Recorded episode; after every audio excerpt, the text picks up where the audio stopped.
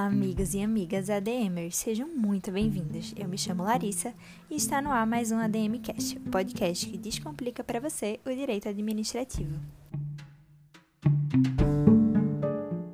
O tema de hoje é improbidade administrativa, que mais parece um trava-língua de se falar, mas vai dar certo. A nossa conversa será dividida em duas etapas. Primeiro, vamos dar uma visão geral sobre o tema e depois receberemos um especialista para falar sobre um caso prático e assim aplicar tudo aquilo que aprendemos. Se você é novo ou nova por aqui, segue a gente lá no arroba InstaDMCast e se você acha que esse podcast pode ajudar alguém, compartilhe o nosso trabalho. Bom, feitas devidas apresentações, bora começar. Hoje nós continuamos o nosso ciclo de estudos sobre controle da administração pública, conversando sobre o tema de eu falei que era um trava-língua, sobre o tema de improbidade administrativa. Vamos entender o que isso significa. Um ato de improbidade administrativa é todo aquele que, às custas da administração pública e do interesse público, importa em enriquecimento ilícito, causando prejuízo ao erário e que atenta contra os princípios da administração pública. Hum, mas a DMCast, quais são esses princípios mesmo? A gente tem um bizu para decorar esses princípios. Não sei se vocês lembram, mas a gente já ensinou lá no episódio 2. É a palavra LIMP: legalidade, impessoalidade, moralidade, publicidade e eficiência. E antes da gente entrar nos tipos de atos que podem ser caracterizados como improbidade administrativa, é preciso saber, para a gente poder entender melhor, quem pode praticar esses atos e contra quem eles podem ser praticados, ou seja, quem pode ser sujeito ativo ou passivo de improbidade administrativa. O artigo 1 da Lei de Improbidade Administrativa considera que o sujeito ativo pode ser a administração direta, indireta ou fundacional de qualquer dos poderes da União, dos Estados, Distrito Federal, municípios ou territórios. Assim, sempre que o ato de improbidade for praticado em prejuízo de um ministério ou órgão da União, o sujeito passivo será a União. Se houver ato de improbidade contra uma Secretaria de Estado, um órgão do Estado, a vítima será o Estado. Se o ato ímprobo for praticado por uma secretaria municipal, que é órgão do município, o município será o sujeito passivo. Deu para entender, né? Quanto aos entes que integram a administração indireta da União, dos Estados, Distrito Federal, municípios e territórios, são as autarquias, exemplo do INSS, as empresas públicas, exemplo da Caixa Econômica Federal, sociedades de economia mista, como o Banco do Brasil, as fundações, como exemplo da FUNAI, e os serviços sociais autônomos, exemplo do SES e SESC. Nesses casos, a vítima do ato de improbidade será a própria pessoa jurídica, autarquia, fundação, etc. Mas, querido ouvinte, não acaba por aí. Também pode ser sujeito passivo de improbidade administrativa a empresa que foi incorporada ao patrimônio público, ou a entidade para cuja criação ou custeio o erário, ou seja, a administração, haja concorrido ou concorra com mais de 50% do patrimônio ou da receita anual dela. Mas e aquelas entidades que ficaram no quase lá e não passaram esses 50%?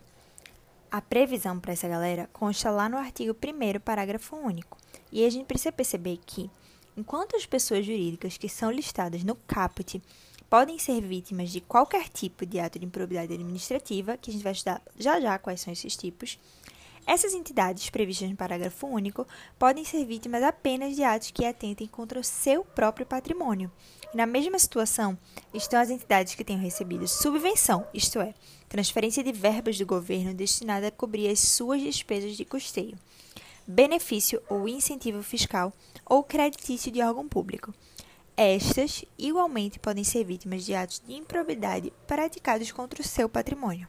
Já sobre quem pode ser sujeito ativo, o termo agente público ao qual se refere o artigo 1 da Lei de Improbidade Administrativa, ele é amplo, amplíssimo, mais amplo impossível. Aqui vão ser colocados no mesmo saco os voluntários, remunerados, permanentes, temporários, etc qualquer um que exerça a função pública.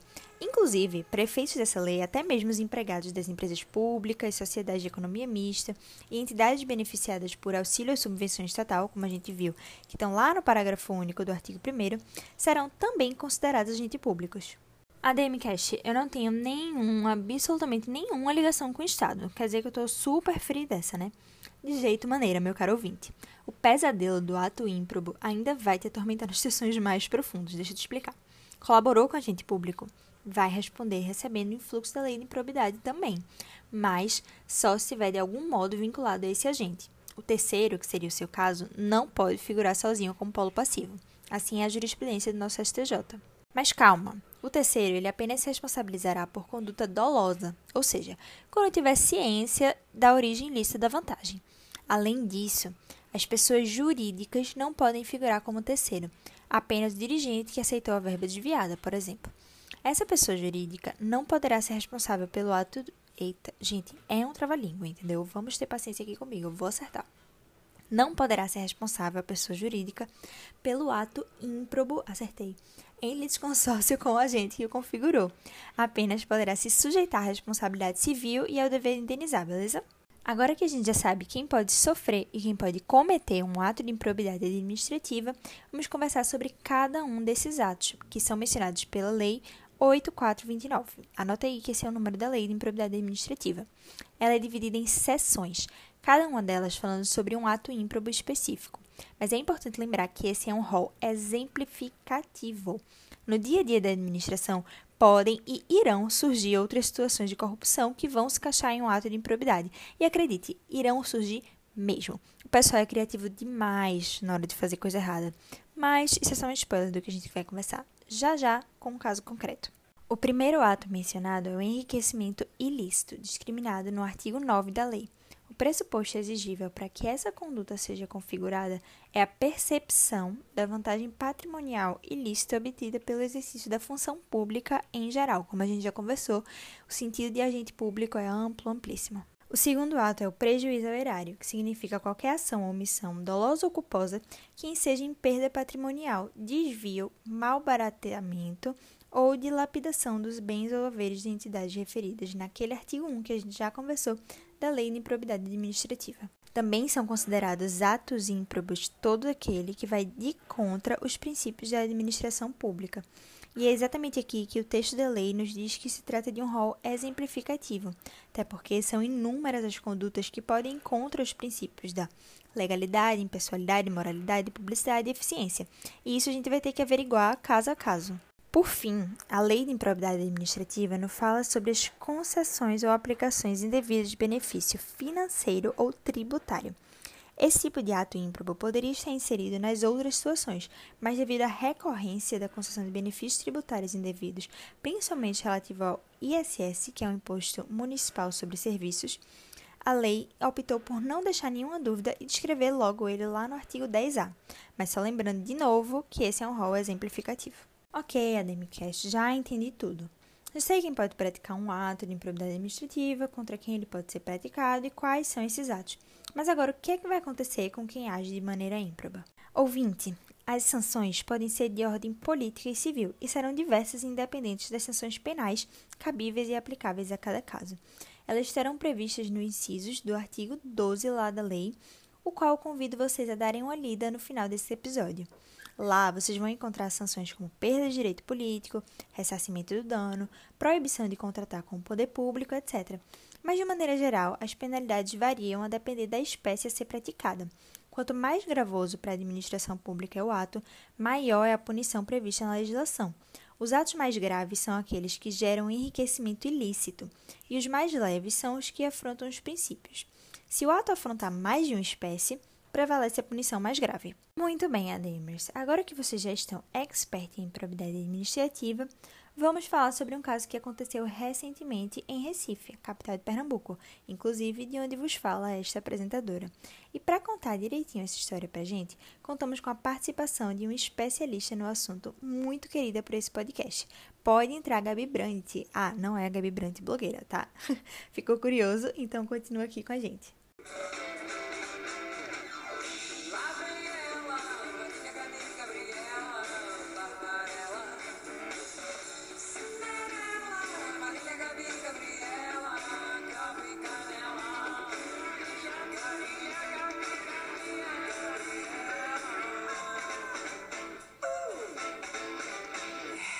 Oi Larissa, e bom dia, boa tarde ou boa noite a você, ouvinte do ADMcast. Nossa, gente, só queria dizer que quando Larissa me convidou para participar do ADMcast, eu fiquei muito empolgada, sério.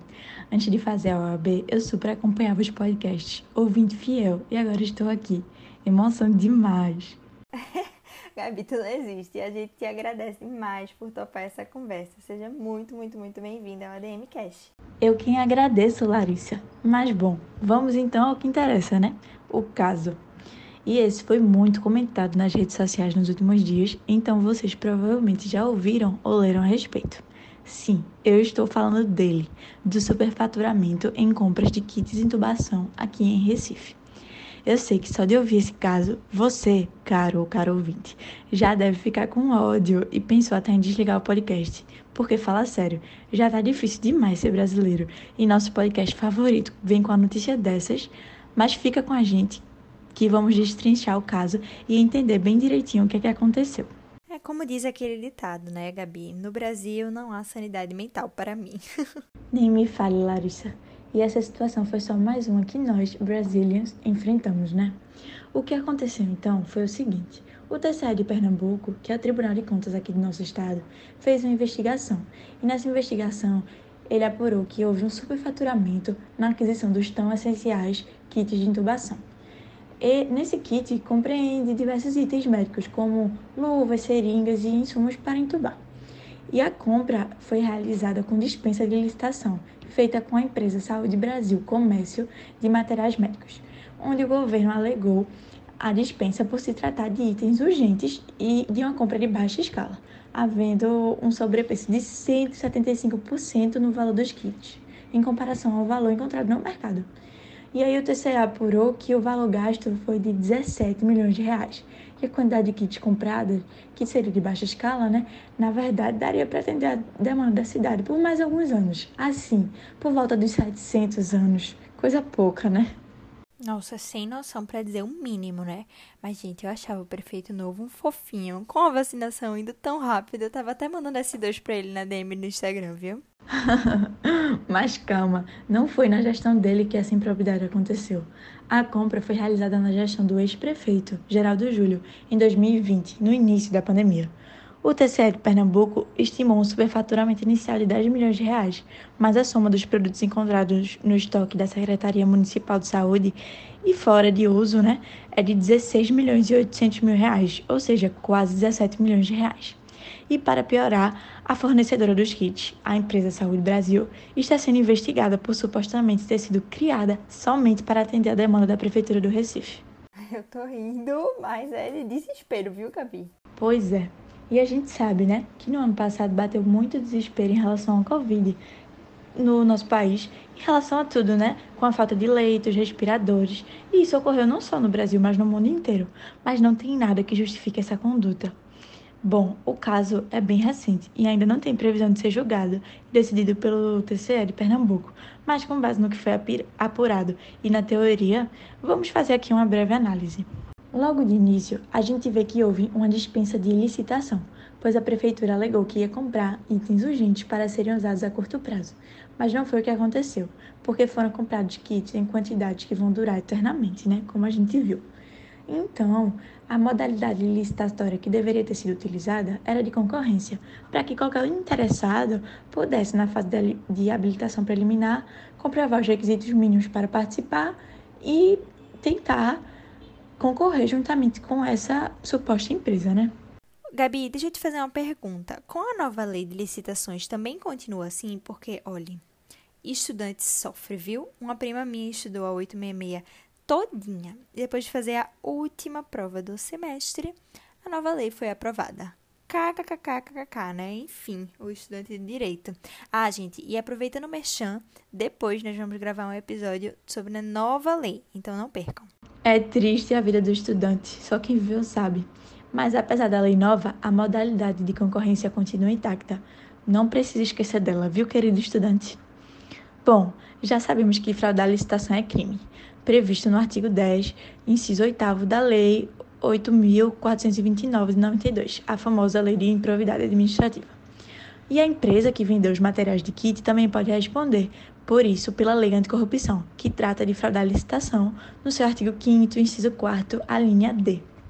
E, para piorar, essa tal empresa pode ter sido criada apenas para fazer essa venda.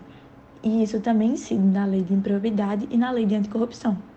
Então, só para recapitular, como a gente já viu no começo do podcast com Larissa, a pessoa jurídica ela não responde por improbidade, mas ela pode se sujeitar à responsabilidade de indenizar pelo dano que ela causou.